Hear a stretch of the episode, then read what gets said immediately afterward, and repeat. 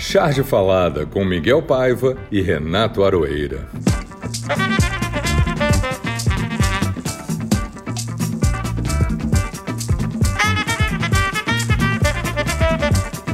Olá pessoal, é com alegria, alegria possível num país que estabilizou sua contagem de mortos diários por Covid em mais de 3 mil pessoas.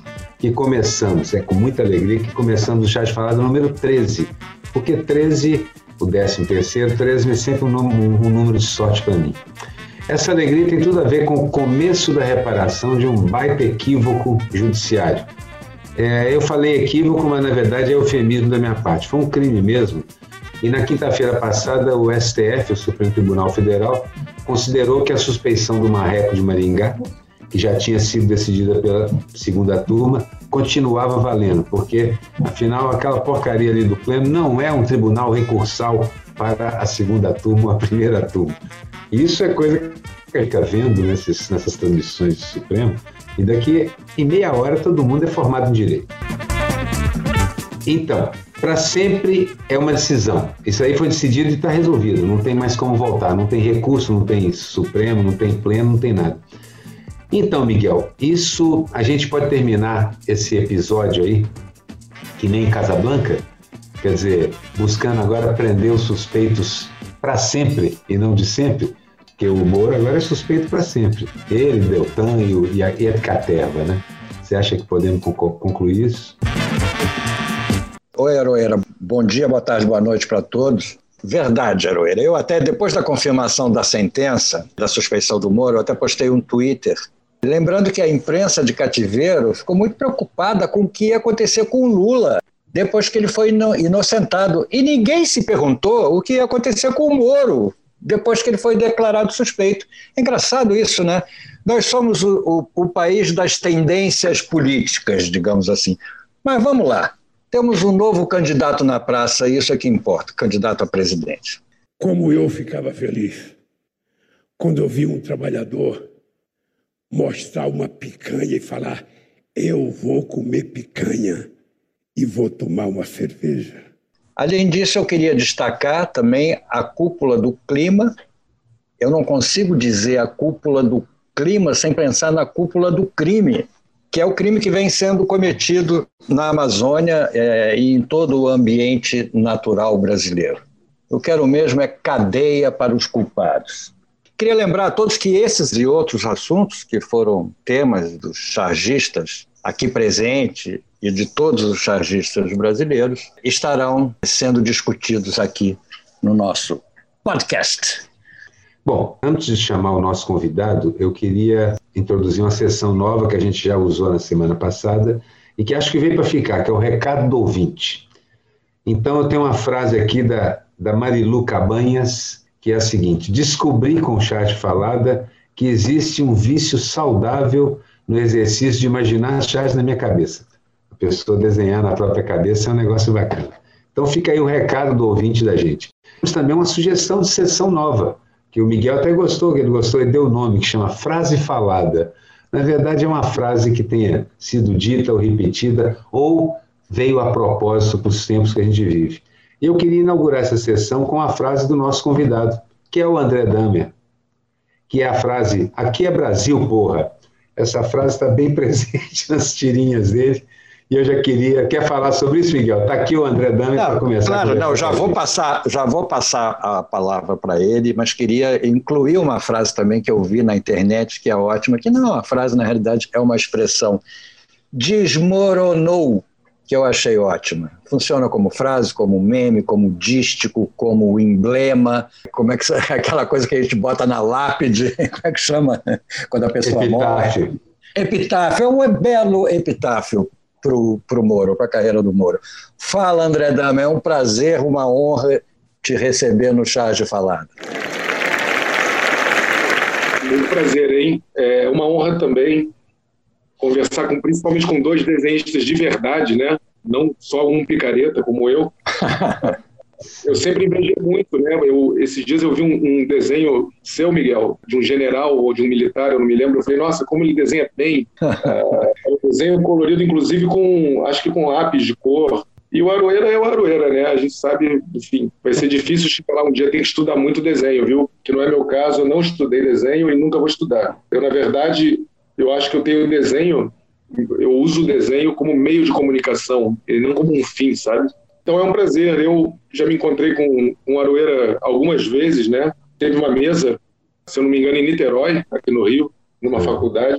E o Miguel, a gente já se encontrou em alguns lançamentos de livro, eu sou muito amigo do seu filho, Miguel. Inclusive, eu lembrei hoje que eu tenho que buscar as crianças cinco horas na escola. Porra, é proibido esquecer criança na escola, né?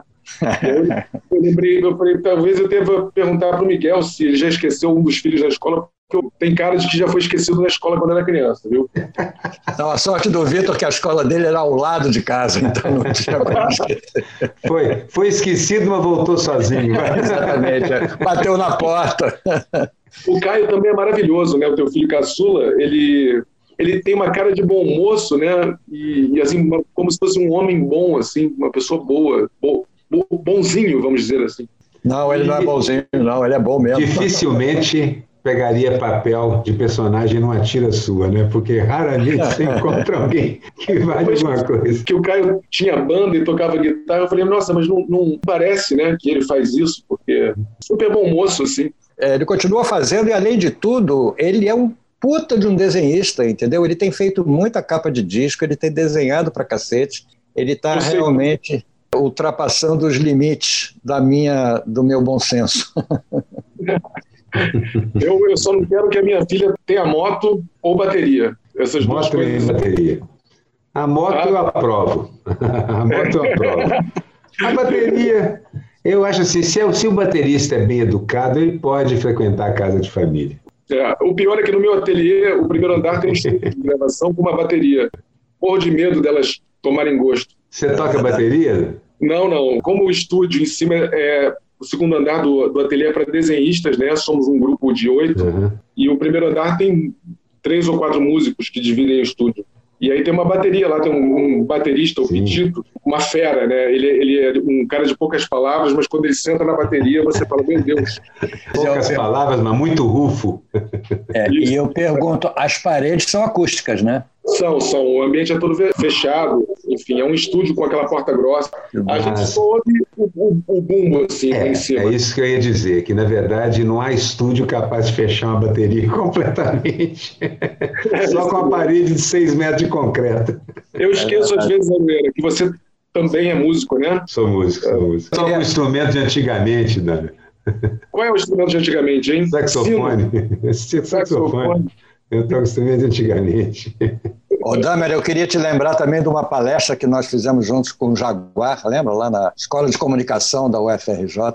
Ah, eu lembro disso, eu lembro disso. Teve muito conflito, confronto, é, é, colocaram o dedo na nossa cara, fomos acusados de racistas e de sexistas. É, é.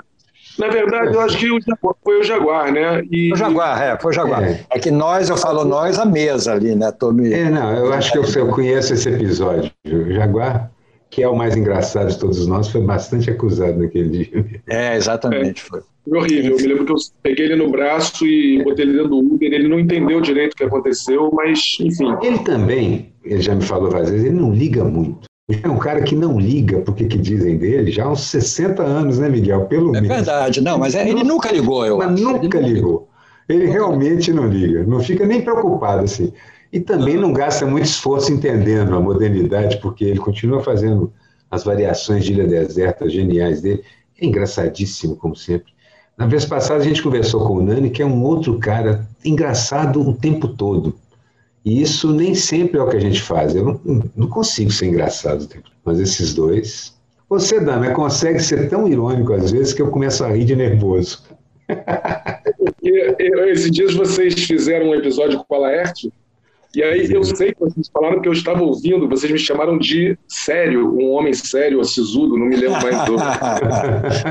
Guardo água, viu? Eu botei o nome de vocês no meu caderno. Você... você é engraçado, mas tem cara séria. Ninguém Como olha para você e imagina o que você desenha. Você tem cara séria, você tem cara séria. Mas eu escrevi aqui que o, o você, Dame, é o nosso oráculo diário, entendeu? Eu não começo o dia sem ver o que você publicou. É verdade, eu tenho um compromisso comigo mesmo de acordar, abrir o jornal e ver a sua tira, entendeu? Obrigado. eu acho que ela, é, não, elas são ousadas, são proféticas, são profundas, entendeu? Fazem pensar e muitas vezes fazem até rir, entendeu? Que eu acho realmente muito interessante, entendeu? Por isso que eu acho, nós, nós todos invejamos o seu estilo. Você falou, é, Damedo, que você não desenha, mas desenha, desenha sim, desenha ah. muito, na verdade. Como assim? Na verdade, a, a vantagem da charge e do quadrinho sobre as artes plásticas, não quero competir com os colegas, mas é exatamente essa. Há muitas maneiras diferentes de você conseguir passar uma ideia. Muitas, muitas, muitas, um número infinito delas com gente com todo tipo de desenho, do mais maçudo e pesado ao desenho que parece um três traços, quatro traços, que pode ser quatro traços de uma precisão absoluta ou algo muito solto, não importa. A questão no, no, no, no trabalho da charge ou do quadrinho, eu, vou chamar de charge porque basicamente a gente chargeia o mundo ou o próximo, de uma forma ou de outra, é um dos dois. Ela não precisa da massa bruta da, das artes plásticas. Ela não precisa da concretude, ela não precisa estar pendurada em algum lugar. Ela é um trabalho de arte gráfica, surge junto com, com a imprensa, basicamente. Então, sinceramente, eu acho que você desenha muito, do mesmo jeito que Enfio desenhava muito, ou o Nasser desenhava muito, ou o Nani desenha muito, porque vocês simplesmente reduzem. E a Laerte trafega nessa fronteira. Também vocês reduzem tudo a, um, a alguns traços eu brinco dizendo que a Laerte, por exemplo, desenha a Capela Sistina inteira com seis ou sete traços, porque no silhueta ele está toda definida a proporção. Eu acho que o desenho da linha tem essa coisa da intenção. E ele deixa muita coisa para o leitor completar na cabeça. Na verdade, sem nenhuma falsa modéstia, né? Eu acho que eu tenho um desenho funcional, eu entrego o que eu preciso entregar. Agora, não dá para colocar a Laerte, por exemplo, no mesmo saco, assim, porque é, ela tem conhecimento pleno de desenho, né? É, por isso que eu falei que a trafega na fronteira ali, que ela conhece toda a anatomia da, da Renascença. Detalhes, né? Ela é detalhista, eu gosto dos detalhes, os soldados dela, eu acho ótimo. É, o Jaguar, por exemplo, já me falou inúmeras vezes, ele já visitou meu ateliê, inclusive. Ele falou: Ah, eu, quando não sei desenhar algo, eu roubo de alguém. Eu falo: Ah, como é que o Ziraldo desenhou esse elefante? Ah, sim. Aí ele pega e faz. Então, ele liga. Ele liga é. para a gente e fala assim: posso recortar essa sua caricatura aqui e usar? Pode. Colar, né? é, colar. Todo mundo faz isso. Todo mundo faz, eu também faço isso. É, a gente sabe, por exemplo, que, inclusive, a geração toda do Pasquim, né, o Milor, enfim, o Ziraldo, uma escola de desenho francês, você tem Volinsky, você tem. Isso influenciou muito o, o traço de vocês, né? Então, na verdade, eu acho que o desenho, essa escola de linguagem, né, que é o desenho, ela também é herança de que vieram antes. Assim, é, não se rouba nada, na verdade, né? É, é eu sempre falei para os alunos de modelo vivo, quando eu dava aula, que na verdade é bom ter, ter, é, é, ter mestres, né? Você ser fã de alguém, mas que não, não vale a pena você copiar o Angeli, por exemplo, porque o Angeli é o Angeli, só ele sabe fazer Angeli. É verdade. Então, o certo é você esquecer um pouco a referência é muito importante, a referência visual, mas é muito importante em algum momento você assumir o teu próprio desenho, que é um, é um problema às vezes, né? Você às vezes você não gosta do que você é, na verdade, né? Porque o desenho é o que você é, o seu desenho é o que você é. Eu, mas eu... também não vale muito a pena uh, tentar copiar os outros, porque é, é, fica claro que não é seu, sabe? E que é mal feito, porque é, o, é o do outro. Essa coisa da cópia é interessante porque você começa copiando, mas não tem sempre à mão aquilo. Aí você começa a fazer de memória aquelas coisas que te agradavam naquele desenho. Na verdade, é como a criação do reggae. O pessoal ouvia naqueles radinhos AM, nos anos 50 e 60, o Fox americano, a música, o começo do rock, mas só ouvia a batida do baixo, porque as ondas de AM são muito fracas, não levam. Então os caras tocavam de memória e de ouvir fragmentos do que estava acontecendo de verdade. Inventaram um gênero novo de música. Então eu gosto assim, de certa maneira, acho que a cópia é um bom começo, mas você tem que começar a copiar de memória, porque aí você vai colocar você no desenho e depois de um tempo não existe mais o desenho do outro, existe o seu desenho.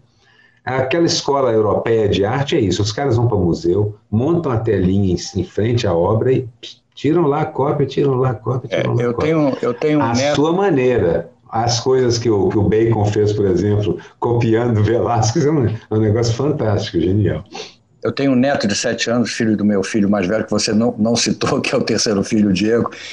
Ele tem sete anos, ele desenha, ele copia, ele copia os personagens japoneses de mangá, essas coisas, mas à perfeição, quer dizer, significa que ele já tem a mão preparada para isso, entendeu? Ali é o próximo passo, é ele criar o personagem dele, entendeu?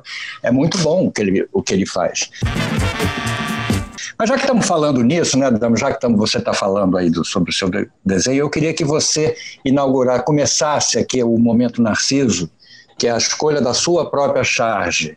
Qual foi a charge? Não, peraí, Deixa eu apresentar esse momento direito. Não, presente. Narciso é assim, não é simplesmente um, um momento Narciso, é o um momento da sua charge feita por você mesmo, da sua própria lavra, afagada por você mesmo. Essa, esse é o momento narciso. Tem que Mas ser uma coisa próprias diante mãos. do espelho e você sentindo aquele tesão por você. Vai lá, qual que é a charge? Isso é difícil para mim, mas enfim, eu tenho um trabalho que é diário, né? Então eu faço muita coisa. Eu trabalho para dois jornais, né? Para a Folha e para o Globo todo dia. Então é, é, um processo meio industrializado, meio. Mas às vezes você faz um trabalho que você fala, ah, esse eu gostei, né? É, ontem e é engraçado como essas coisas saem de repente, né? Sem você planejar, enfim veio uma ideia. Ontem eu fiz um, uma charge que era. Uh, eu nem, nem mandei para os jornais, botei só no Instagram, eu acho, no Twitter, sei lá. Que é um evangélico vendo pornografia. E aí ele olha para a tela do computador todo feliz e fala: eles estão construindo uma família. Eu fiquei feliz, sabe? Porque. É muito ela, boa. Ela não, é, não é ofensiva, eu acho, porque mostra um cara uh, ingênuo olhando pornografia e falando, olha, estão fazendo uma família. Mas eu tive medo também né, de, de publicar, porque a gente está num tempo de, de, fundamentalismo religioso, enfim, e sempre passa alguém e fala alguma coisa, né? Ah, você desrespeitou Jesus, você desrespeitou sei lá quem. E aí, sempre que eu publico qualquer coisa com tema religioso, sempre tem um babaca que entra e fala assim: quero ver fazer com Maomé. eu lembro sempre do. eu lembro sempre do. Do Wolinski do cartunista, o Alan Sieber, falando que quando perguntaram para ele o que sempre perguntam para a gente em palestra, né, quais são os limites do humor, ele falou: oh, o meu limite é desenhar Maomé. você realmente pode morrer. Acho bom você tomar cuidado mesmo que essa charge que você fez, eles tá, estão fazendo uma família, eles podem te acusar de estar destruindo a família. Não, aqui tecnicamente o, o Dahmer tem toda a razão. Estão fazendo uma família. Deus mandou. É mais seguro continuar fazendo charges com Jesus Cristo, porque ele sempre ofereceu outra face mesmo, então é. uh, eu acho que é obrigação dele, né? Falar, olha, tá tudo bem, faça outra. Ô Dami, você produz diferentes tiras para o Globo e para a Folha? Ou é a mesma? Não, o material tudo é inédito, todo dia tem que fazer uma. Se eu ficar doente três dias, eu tenho que fazer seis tiras. E você não pode fazer a mesma que você fez para o Globo fazer para a Folha? Não, são tiras diferentes, é. Entendi. Você, antigamente, o departamento de quadrinhos pedia a gente 60, 90 tiras de avanço. Como vocês faziam é. para entregar isso?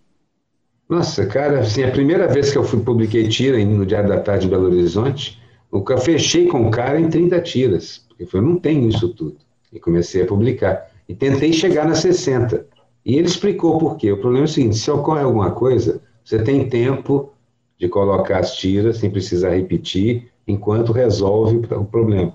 Isso na época o jornal considerava mais esse trabalho como uma coisa mais assim preocupante de ser deixado na mão. A impressão que eu tenho é que eles nos consideram mais descartáveis hoje. Se você, por exemplo, fica doente no entregatiro, quando você, quando você terminar o de espirrar e você olhar, já tem outra pessoa sentada lá fazendo. E é incrível que hoje ainda no Globo, né, na seção de tiras está escrito no cabeçalho passatempo. Hum. Então também é considerado uma coisa que não sei. Eu sempre, eu sempre que eu olho o jornal, eu falo, meu Deus, eles consideram que eu faço um passatempo. E eu já fiz isso de verdade, muitas, muito tempo. Fiz passatempo em jornal, assim, montava a página toda. De eu cruzadas da... a, a, labirintos. Eu me lembro da Playboy uma época quando eu fazia umas páginas de humor para lá e eu discutia muito com eles porque eles colocavam em cima da página de humor que eu fazia que era um humor repetindo um pouco a realidade, era uma coisa com foto, com tudo, eles escreviam em cima humor. Eu falei, vocês estão tirando metade da graça, entendeu? Porque o interessante é a pessoa descobrir que aquilo ali é, é uma linguagem, é, no mínimo, é, irônica, né, digamos assim. Não, eles colocavam em cima o humor.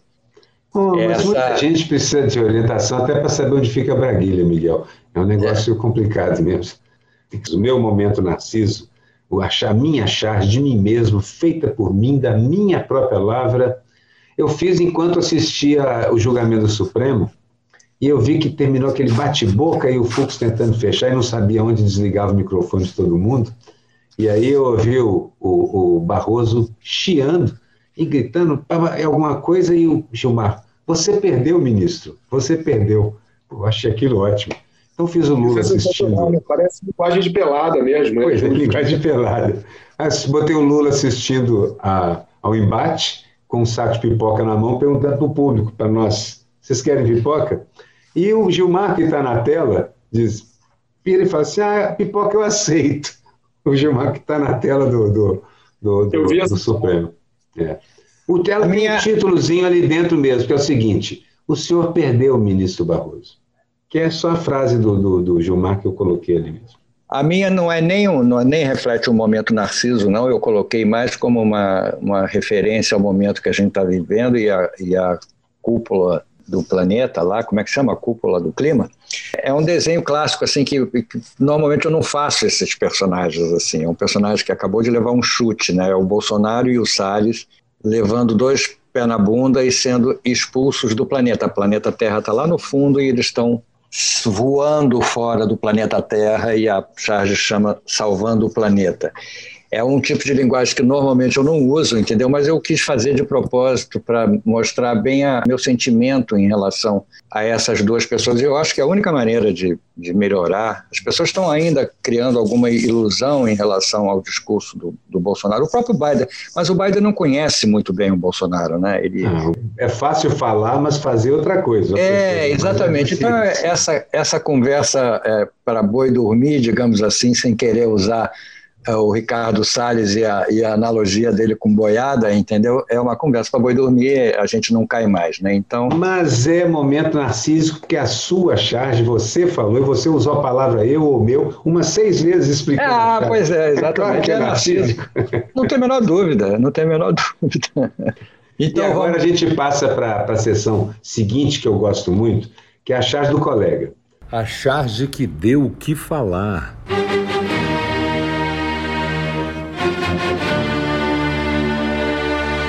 Porque, assim, realmente é aquela chave que fala assim, caramba, que boa ideia, queria ter feito esse desenho, basicamente.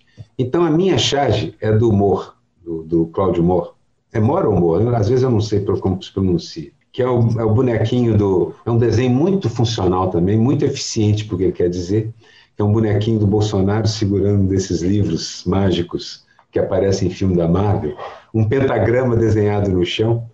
Os monstros saindo do pentagrama, enquanto ele diz, Centrão, eu te invoco, mas não negocio.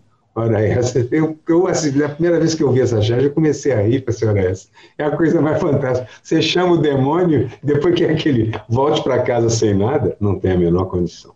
É engraçado, a minha charge, eu, sem ter visto a sua, eu escolhi uma da, da Carol Cospe Fogo, que foi nossa entrevistada aqui algumas semanas, que é dentro da mesma linha, entendeu? É, na realidade, eles estão sentados numa mesa, o, o Bolsonaro, o Mourão e o Guedes, de mãos dadas, assim, numa cerimônia um pouco mística, não sei o que, que é. E uma o Bolsonaro... tábua de Ouija. É, exatamente, exatamente. O Bolsonaro está falando, ó oh, fantasma do comunismo, apareça. que é bem... É importante lembrar que a tábua de Ouija aí, no caso, o copinho onde aquele sinal que vai, que dá a direção, é um celular com as É um celular, é um celular com zap, exatamente. Então, eu acho que está dentro da mesma linha, né? Engraçado, você vê como os, o cartoon passa pelos mesmas, pelas mesmas invocações, sem trocadilho. Inclusive porque, politicamente, o Brasil já está na ala sobrenatural mesmo. é verdade. E muito natural, o real. É surreal e sobrenatural. País sobrenatural. Qual foi a sua, Damer? É, então, eu tenho várias, né, da colega, não é colega, da Laerte, que eu gosto, que ela tem feito um trabalho muito bom sempre, né? Mas essa semana, eu não sei se a, a, isso aconteceu alguns dias ela publicou na Folha e saiu, no, acho que no caderno da Ilustrada, no, no Instagram, dois militares, um berrando com o outro e falando: Fulano, capitão, as ordens! E aí pergunta: tá tudo certo? Aí o outro soldado fala: Não, eu estou sentindo prazer em algum lugar do corpo. Aí ele pergunta, o superior dele pergunta: Em qual lugar do corpo? Ele fala: Eu não sei ainda. Aí ele fala: Continue investigando. Ele: Sim, senhor. É, um desenho maravilhoso é, nesse, nesse linguajar de militar mesmo, sabe? Quando eu encontrei com o Jaguar uh, num, num, desses encontros de, de quadrinhos, há pouco tempo, ele virou para mim e falou assim: Parabéns, Damer, não tem nada melhor do que ter uma ditadurazinha para você trabalhar, você é um cara de sorte. Então, na verdade, é, os militares eles são engraçados, né? Assim, por si só, a existência deles é engraçada, né? O jeito como funciona, a, a, os militares funcionam, a ordem militar, eu acho sempre engraçado. A inteligência então, militar. Também coisa é, maravilhosa, né? O modo, o modo, de operação, a questão da hierarquia, enfim, a, a ordem que não está no nosso mundo de civil, eu sempre achei engraçado os militares. É verdade. Um, um grande desenhista do Globo, o Mendes Sá, foi militar uma boa parte da vida. Se não me engano, ele acabou sendo capitão também. E ele te usava lá na, na, arte do Globo, a gente ficava desenhando e ele fazendo caricaturas, ilustrando mil ah, jornais de bairro e falando com a gente muitas vezes no jargão militar. E aí eu aprendo ditados como antiguidade é posto, quando um, quando um cavalo relincha, o outro abaixa a cabeça, tudo isso é coisa que você diz lá na caserna, montes desses aí. Há, um, há todo um diálogo, uma linguagem, e tem essa cultura da hierarquia. E fora essa coisa maravilhosa que é caiar a árvore até metade e pintar meio fio, né? Só isso dá um milhão de piadas. É incrível. dá uma sensação de limpeza, né? Aruera, qual foi sua charge histórica? Bom, agora tem essa sessão da gente aqui, que eu gosto porque assim, é uma charge que ela, ela diz respeito a um período ou algum evento que aconteceu que é muito significativo para os tempos da gente. Às vezes uma charge histórica tem seis meses, às vezes tem cinco anos e às vezes tem 250, como a que a gente usou para começar o programa. Eu Miguel não gosta, mas eu escolhi duas charges históricas. Você tem escolhido sempre duas, você não, você não cabe mais em si. Você não cabe, não mais em si. Isso aí é golpe, Aruera, escolher duas. É, pois é. E as é... duas são suas, aliás, Dani. As duas charges históricas que eu então escolhi então são então suas. Você é cúmplice, ou pelo menos beneficiado. Uma delas é uma clássica, que eu vi isso sendo dito de muitas maneiras, mas essa charge já rodou há muito tempo atrás, que é numa galé daquela do começo da antiga história, os escravos amarrados remando a galera e o cara do chicote dizendo, dizendo, estamos todos no mesmo barco. Estamos todos no mesmo barco, mas não estamos na mesma posição, que é o que conta na verdade. E essa, essa frase tem sido usada para caramba. Eu falo, não, só pode ser usada, é uma bula, só pode ser usada se acompanhada da charge do Dahmer, para mostrar como é que funciona a coisa. A outra é mais recente, eu acho, mas mas é uma charge fenomenal para tudo que a gente está vivendo agora. Do Dahmer também. É quadrinhos dos anos 10. Um personagem pequenino, de blusa listrada e um chapéuzinho meio de marinheiro, grita para um personagem grande, forte, que está de costas, com a cabeça meio raspada. Corno, burro, fracassado. Esse personagem grande, forte, com a cabeça raspada, segura o cara pequenino pelo pescoço, de óculos, aliás, Fala assim, ficou maluco, cara?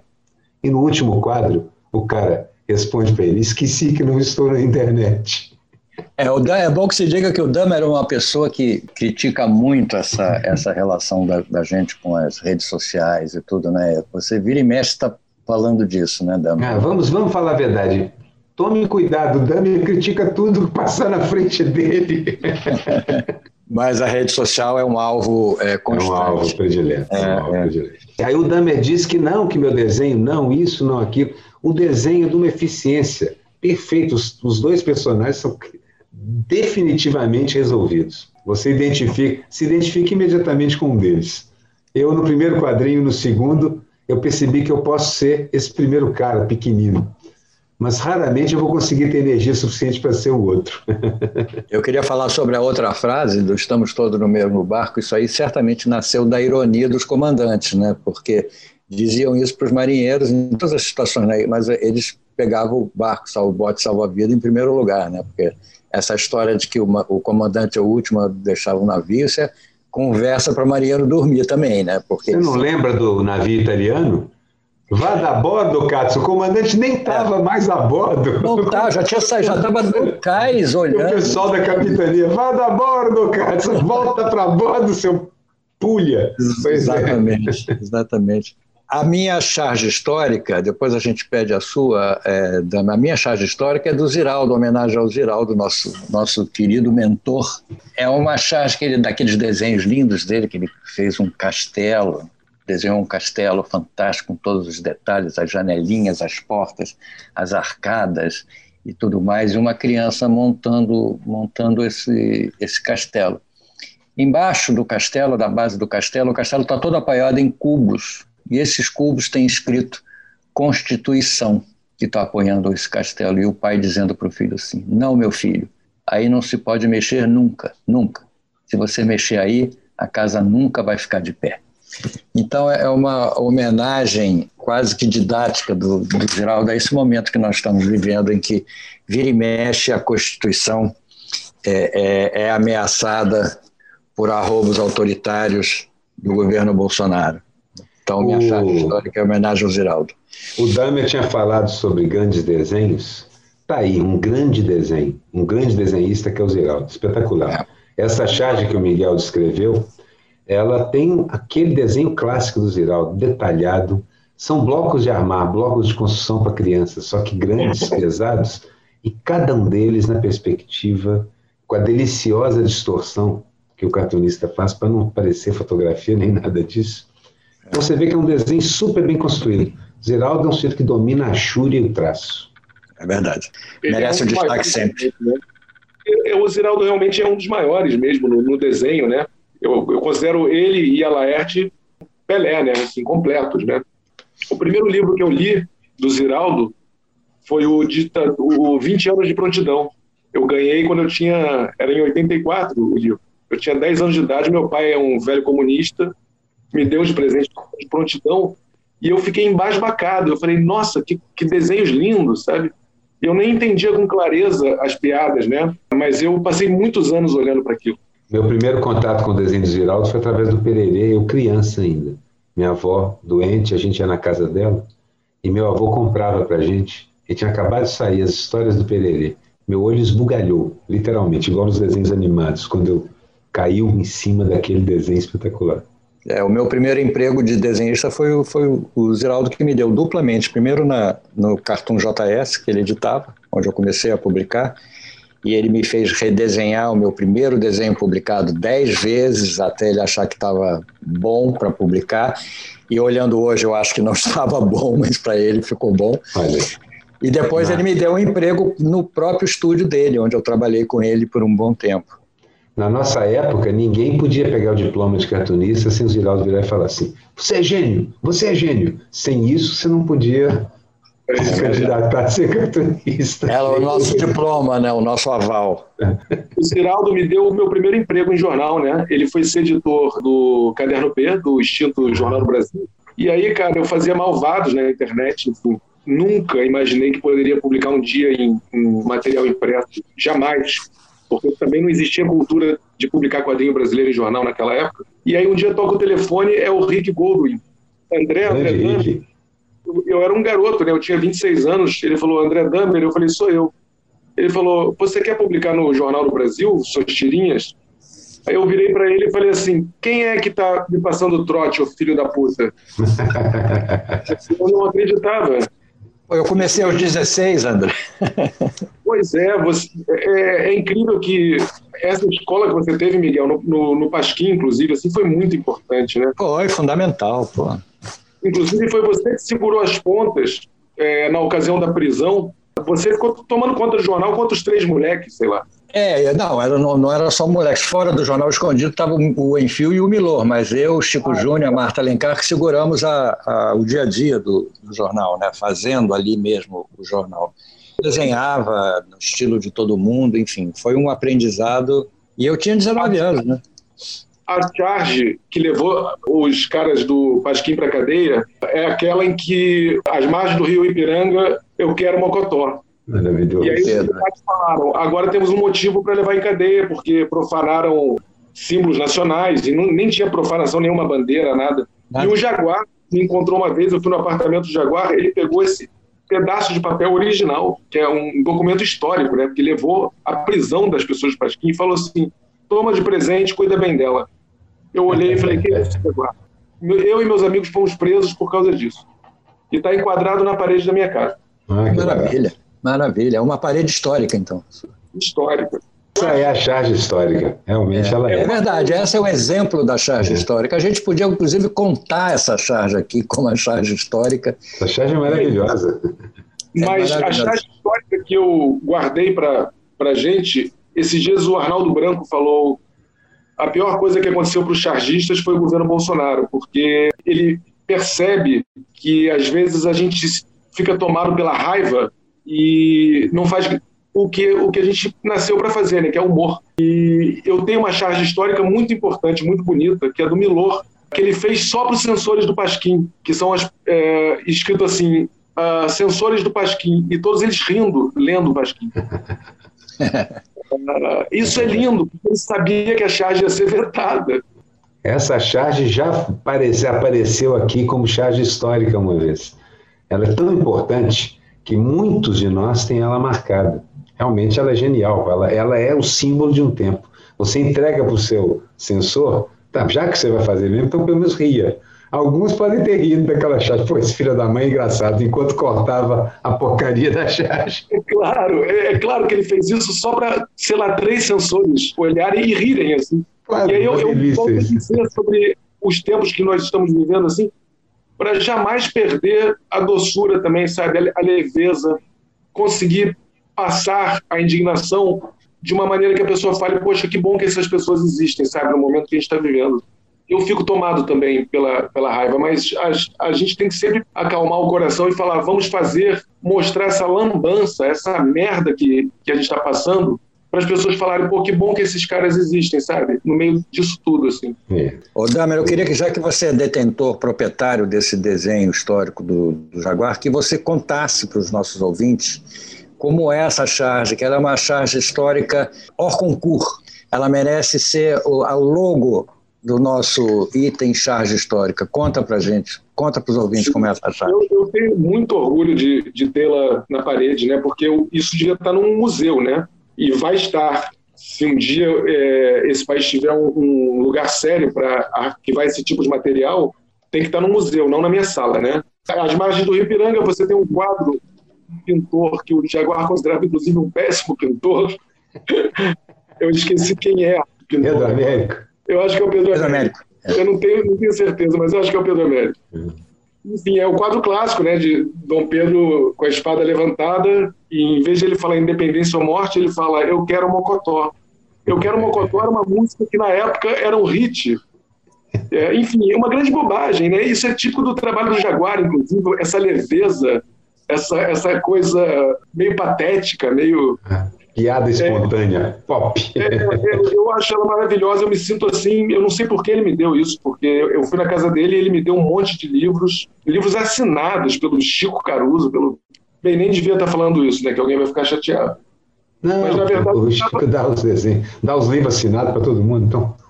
Pois é, mas ele, ele estava me dando essa charge e várias coisas que ele tinha e eu não entendi muito bem, eu fiquei sem jeito, eu me senti roubando Jaguar, sabe? De tão importante que eram as coisas que ele estava me dando. Eu falei para ele: o dia que você quiser de volta, eu te dou, mas você tem certeza que você quer fazer isso? Falou: tenho certeza, é para você. É, não, ele gostou de você, do seu desenho, e achava que você. O Jaguar faz isso. Quando ele acha que alguém merece aprender mais sobre o cartoon, ele entrega para o cara um montão de coisa. Até o Ziraldo fazia isso também, dava livro. Leva isso aqui, ó, para você ver quero de volta, mas nunca não pegava, simplesmente queria que você aprendesse alguma coisa ali. Então acho que tem essa coisa de professor informal. O Jaguar é um professor peripatético, ele vai te ensinando enquanto faz. Eu acompanhei muito o Jaguar quando ele editou Bundas. Eu várias vezes saí com ele na ronda para pegar para pegar os desenhos e os textos do pessoal e aí ele conversando, falando, explicando. É uma aula permanente, porque ele é engraçado o tempo todo, é igual o Nani ele é engraçado o tempo todo. É uma pessoa engraçada, fundamentalmente. É uma pessoa Olha, engraçada. Uma vez eu liguei para o Jaguar e falei, Jaguar, você quer passar no meu ateliê quinta-feira que vem? Você tem agenda para isso? Aí ele falou assim, rapaz, eu estou com muito mais de 90 anos, eu não planejo nada para a semana que vem. Se você quiser que eu vá hoje. é verdade. Sábio. O que não teve a menor graça.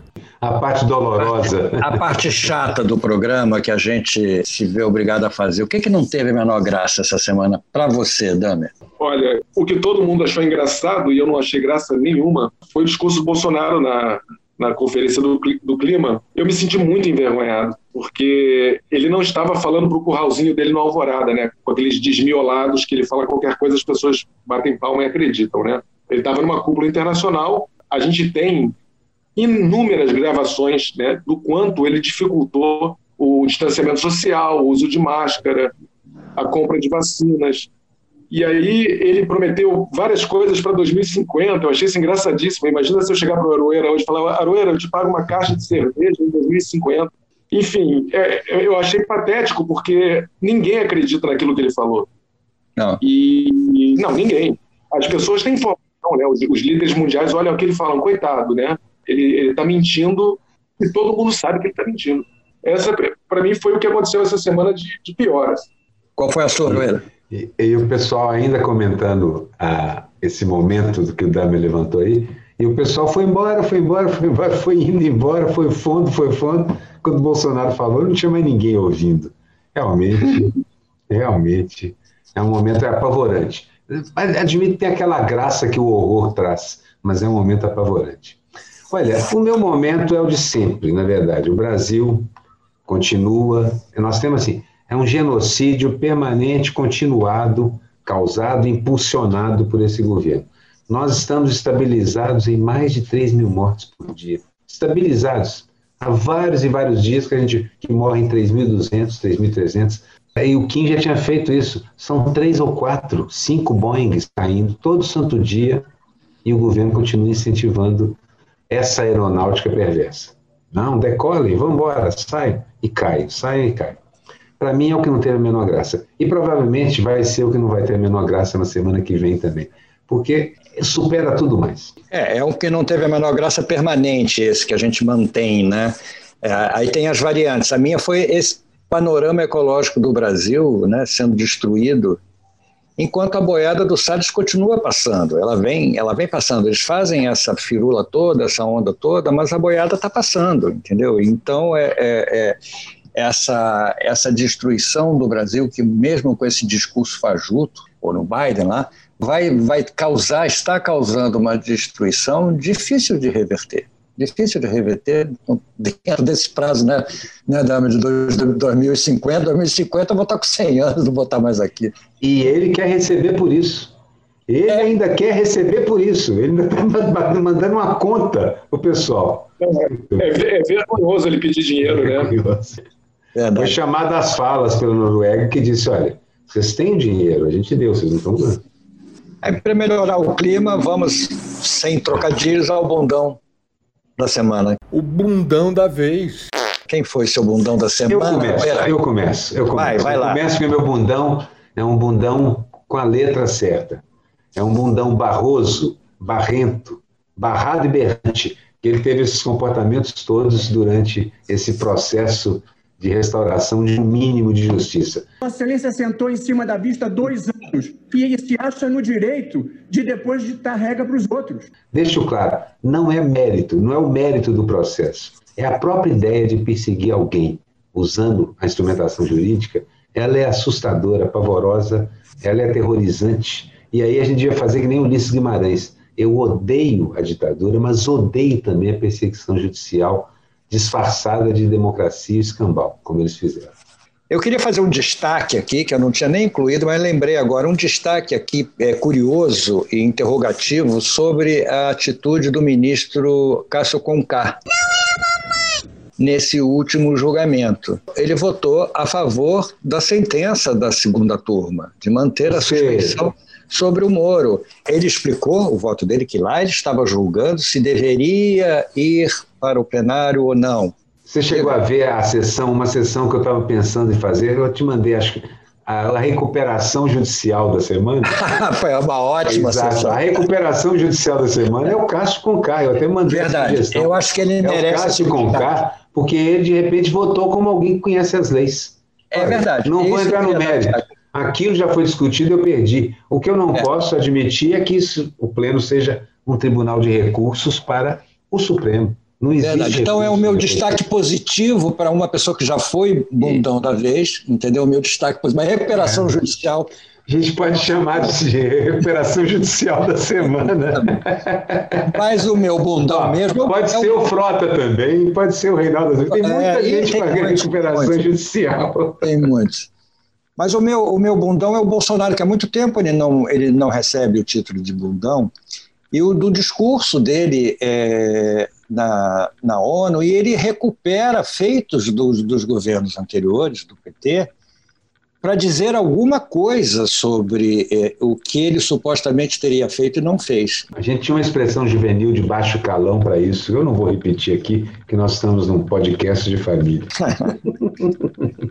Qual foi o seu, o seu Dami, o seu bundão da vez? Olha, o meu bundão da vez eu vou ficar essa semana, porque tem muito bundão, né? É difícil de escolher, vocês têm que me perdoar, mas dessa semana eu acho que eu fico com o Pazuello, porque me parece que a próxima guinada do, do governo é botar na conta dele tudo, fazer ele de boi de piranha mesmo, né? Eu não sabia nem o que era o SUS. E é para isso que ele está sendo mantido ali vivo, né? Ou quase vivo, né? Acho que ele teve oportunidade, quando ele percebeu que ele estava lidando com pessoas malucas, né? E fanáticos, e negacionistas, e incompetentes, ele poderia ter pedido demissão quando o Bolsonaro recusou a compra das vacinas. É, ele poderia ter saído com as mãos menos sujas. Assim. E agora, me parece que o ex-ministro de Comunicação deu uma entrevista anteontem, ontem, dizendo que a culpa não era do Bolsonaro, era culpa claramente dizendo que quem vai para boi de piranha é o Pazuello. Certamente. É, É, certamente. Boizinho de piranha. E como disse o Braga Neto para ele, assim, quando ele tentou argumentar com ele, ele falou assim: você não, não falo com você, você é general de divisão, eu sou general de exército. É um boi de piranha de três estrelas. três ou duas. Ele deve estar bem arrependido, viu? Não, certamente. Se ele tem esse sentimento, se ele tem essa, essa inteligência para se arrepender de alguma coisa, né? Eu acho que ele fica parado olhando para o céu assim, sem entender muito bem o que está acontecendo. entendeu? Tem, ele é um general de divisão, não é um sujeito burro, é um sujeito que, assim, vai entrando nesses meandros aí, não sabe como sair. E olha, não faltou conselho, parece que muito colega de farda fala, não entra nessa, não entra nessa. Depois leva expor dos colegas, né? Leva expor dos colegas. E quando estourar, ninguém vai salvar o cara. Ninguém, ninguém. Eu acredito que isso vai acontecer com o Bolsonaro também. Quando deixar o poder, ninguém vai, vai dar a mão. Quem vai dar a mão? O Centrão? O Centrão, o Centrão. Para dar a mão, o Centrão cobra uma taxa de, de, de administração, de cara. O Centrão já- só dá, só- o Centrão só dá a mão para pegar dinheiro, né? Exatamente. Pagando mico. Quem é que pagou o mico? Quer começar, Miguel? Eu, eu vou começar então. Eu fico imaginando o tradutor simultâneo lá do, da cúpula do clima, ouvindo o discurso do Bolsonaro, se fosse uma pessoa infiltrada, né? se fosse um dos nossos, fazendo uma tradução verdadeira do discurso dele, seria uma maravilha. Aí sim, Bolsonaro pagaria um mico astronômico, porque já pagou, só pelo fato do Biden não ter escutado o discurso dele, é, já foi. Ele ter sido um dos últimos do, do grupo, do BRICS, a discursar e o Biden e a, a Kamala Harris não estarem ouvindo, foi realmente demonstração de que é, os micos pagam a situação que criam. Ah, eu tenho um mico aqui, que na verdade é um mico estrutural. Na reunião do Supremo, a gente viu claramente o Fux e o Marco Aurélio passarem por cima da Rosa, porque ela teve um problema técnico. Era a ordem, a, a questão da ordem de votação muito importante na, na, na liturgia daquela coisa toda lá. E aí passaram, e, e subrepticiamente o Fux falou: não, então vou dar a palavra ao Marco Aurélio enquanto você resolve o problema aí. E ela é minutinho, minutinho, aí o Marco Aurélio pediu vistas. Aí a Rosa chiou na mesma hora e denunciou o micão da semana, que é o Fux e o Marco Aurélio querendo passar por cima da Rosa. E eu senti um certo clima de machismo estrutural. E a Carmen já tinha devolvido poucas rodadas de conversa antes, quando o Toffoli falou que as mulheres primeiro, porque na confusão de quem falava, e a Carmen falou assim: não, ministro, aqui no tribunal o regimento diz que é o senhor primeiro, pela ordem. Nada com essas frescuras de homem branco de classe média alta, de meia idade, bancando o cavalheiro para a dama é. passar. Não a dama, é uma juíza do Supremo. E ela deixou claro. A Rosa teve que brigar também. Então é interessante ver que as duas mulheres do Supremo passaram pela mesma. Numa sessão, as duas passaram por ligeiros constrangimentos, e a sensação que eu tive é de que era porque eram mulheres. Muito bom. E qual foi o seu, é, Dami? Olha, cara, eu acho que eu fico com o Ricardo Salles, né, mostrando um cachorro olhando os frangos na padaria, a atuação dele durante a cúpula também, enfim.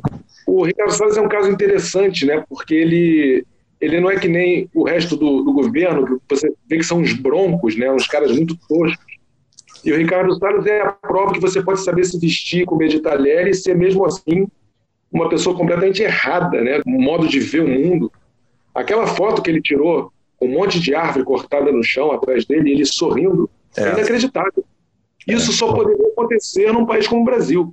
Só Nesse faltou a carabina. Só faltou a é. carabina fumegante no ombro. A primeira coisa que eu pensei foi: faltou uma onça pintada morta no chão, ele pisando na cabeça da onça. Tá carabina. É. é inacreditável, inacreditável. Ele não é, eu concordo, Dama, ele não é tosco. A palavra para ele é mau caráter, a expressão para ele é ele realmente. Ele destoa, porque é um, um, bando de gente cafona, né? O governo é basicamente formado por pessoas cafonas também. Assim, esteticamente, a estética do governo é cafona, eles são cafonas, eles não... a gravata é cafona, o terno é cafona. Mas ele destoa disso. Eu sempre olhei e falei, porra, esse aí sabe se vestir e está no governo Bolsonaro, ele sabe comer com talher e está no governo Bolsonaro. Então, eu acho que é uma questão, talvez seja uma questão de caráter mesmo. Aí, pegando o desvio à esquerda para se aproximar do fim, a gente escolhe os nossos memes da semana. O meme que viralizou. O Aroeira escolheu de novo dois. A Aroeira tá Na verdade, só escolhi um controlável. meme. O título é o meme que viralizou. Eu escolhi um meme que realmente viralizou. Que quando o Flávio Bolsonaro capotou de quadriciclo nas areias, Imediatamente alguém desenhou um, logotipo do quadriciclo antifascista, Antifa, eu achei aquilo genial. Até fiz uma charge com o quadriciclo capotando e colei no quadriciclo o plásticozinho do, do quadriciclo antifascista. Esse foi o meu meme escolhido. É porque eu vi um meme tão engraçado que eu ria tanto, não tem nada a ver com política, e tem, mas é tão engraçado que eu achei um desperdício a gente não contar para os nossos ouvintes. E aí eu entro com essa conversa mole aqui é, para ganhar vai, passar conte. o segundo, passar o segundo meme. Numa sessão cirúrgica com todo mundo, como se fosse nos anos 30, todos com aqueles com os, as batas brancas bem compridas, os chapéus protegendo, as máscaras e tal, e o, a, do meio da, da, da maca onde está a pessoa deitada, aparece um balão dizendo: Doutor, meu caso é grave e o médico imediatamente, parem a autópsia. Achei esse meme engraçadíssimo. Maravilhosa, Mara, maravilhoso esse é. Parem a autópsia. Qual foi o seu, Damer? Seu Olha, eu não sei se chegou a viralizar, mas eu li, eu ri alto, porque Chico Barney, que é um, um, cara do Twitter, né? Eu conheço, inclusive já encontrei com ele uma vez em São Paulo. Ele está na internet desde que a internet era mato, como a gente fala. De vez em quando você está no Twitter e entra alguém e fala assim: gente, vou dar uma desintoxicada, vou passar uns, uns, tempos fora do Twitter, vou passar um mês fora do Twitter, vou fechar aqui minha conta. E aí ele entrou esses dias, tem uns dois, três dias, isso ele falou assim, pessoal, vou dar um, pouco, um tempo do Twitter, resolvi dar um tempo, volto daqui a 15 minutos. é muito bom, é muito bom também, muito bom. É, é, um detalhe, é um detalhe sutil, né, e, e, bastante, bastante revelador do que é essa mania, né. Tô falando, Dami, o Dami é uma pessoa ligada nesse negócio de rede social. Meu meme é ótimo também, é um muito simples, é um diálogo na rede social entre o Dallagnol e o Moro. E o Dallagnol dizendo assim, e aí?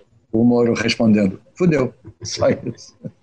Mas queria dizer assim, pedir minhas escusas é troca, troca de mensagens. Troca de, troca de mensagem. É, exatamente. Eu achei é, sintético e fantástico. E aí a gente vai pegando aqui a reta final, né? Estamos, estamos, Damer, suas últimas impressões do Brasil, do programa, de você mesmo. Eu, eu na verdade, vocês falam que eu sou pessimista e tudo, mas eu, na verdade, eu sou um, um, um cara que eu acredito muito que as coisas podem melhorar. Eu, pelo menos, acreditava, né? Há um tempo eu acreditava que as coisas sempre poderiam melhorar. Mas eu acho que a lambança está feita, né? É, esse processo que começou em 2013, ele ainda não, não terminou, né? Mas eu tô achando, cara, que a gente vai ter uma eleição que talvez o Bolsonaro não esteja nem no segundo turno, sabia? Eu acho que pode ser que entre o Lula e um cara de centro, centro-direita, para disputar o segundo turno. Tipo, até um, no perfil do Tasso Gereissati ou, ou um, um, cara desse. Eu posso estar enganado, né? porque o, o Bolsonaro ele tem um piso muito forte de 25%, 30% de eleitores, mas eu acho que ele vai se desgastar muito ainda com a própria Também questão da, do genocídio, né? Eu não sei se ele consegue chegar no segundo turno, não, viu? Podem me chamar agora, então, de otimista. Otimista, otimista. Olha, Seu otimista. Vou esclarecer que, na verdade, a única coisa que nós dissemos é que o Dahmer era um cara sério, mas que, na verdade, fazia tiras engraçadíssimas o tempo inteiro. mas sim, eu concordo com você que há essa possibilidade do Bolsonaro continuar diminuindo, craquelando, se reduzindo. Tá, esse processo está acontecendo com ele de verdade. Está acontecendo. É, nós estamos terminando. É, eu queria, vou, vou, dizer mais, vou contar mais uma tira do Dami, porque eu acho que ela mostra como o Dami, na verdade, não é um cara pessimista. É uma tira em que o cara atende o telefone e ouve uma voz e responde: Democracia? Onde você está? No segundo, o cara fala: Não, não diga. Vamos nos encontrar no bar onde nos beijamos pela primeira vez. Ah, achei isso maravilhoso, achei isso delicioso. É bonito. Muito bonita, eu acho que foi uma, um fecho extraordinário para o Chás Falado de hoje. Valeu, Damer. Te agradecemos emocionados por essa, por essa última charge. Muito bom, eu espero que ela aconteça, que todos nós encontremos a democracia no bar que a beijamos pela primeira é o primeiro podcast da minha vida, né? Estou debutando hoje. eu agradeço a paciência, enfim, até eu estava nervoso porque eu não, enfim, não participo dessas coisas. Mas parabéns pela iniciativa. Tem tanta gente para vocês chamarem ainda, né? Porque a gente tem ah, sorte. Sim. Eu queria que vocês chamassem esses moleques que estão publicando na Folha, o João Montanaro. Estou doido para chamar o João, o Humor. Já chamamos é a Carol, o Lito, que faz as coisas casa com o João Montanaro, a, a M, o sobrenome dela. Enfim, ela tem, ela tem um trabalho incrível, incrível mesmo, assim. Eu tenho admiração pelo que ela faz. Já me visitou aqui em casa junto com o João. A gente está é... tentando exatamente isso, pegar a garotada que está fazendo, meninas e meninos, a, a, a moçada que já está estabelecida, mas está jovem, Vitor, você, por exemplo, está no meio da, da, da carreira, da vida, e a velharia. De vez em quando a gente traz um velhote para cá. Legal chamar Vamos os tentar... velhos também.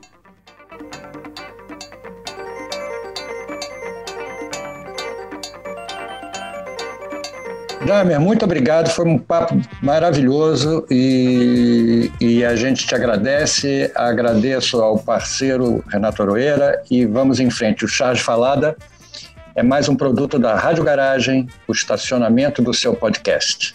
Direção de Edson Mauro e edição de Matheus Reis. Até o próximo programa, gente. Beijo, tchau, tchau. Charge Falada, com Miguel Paiva e Renato Aroeira.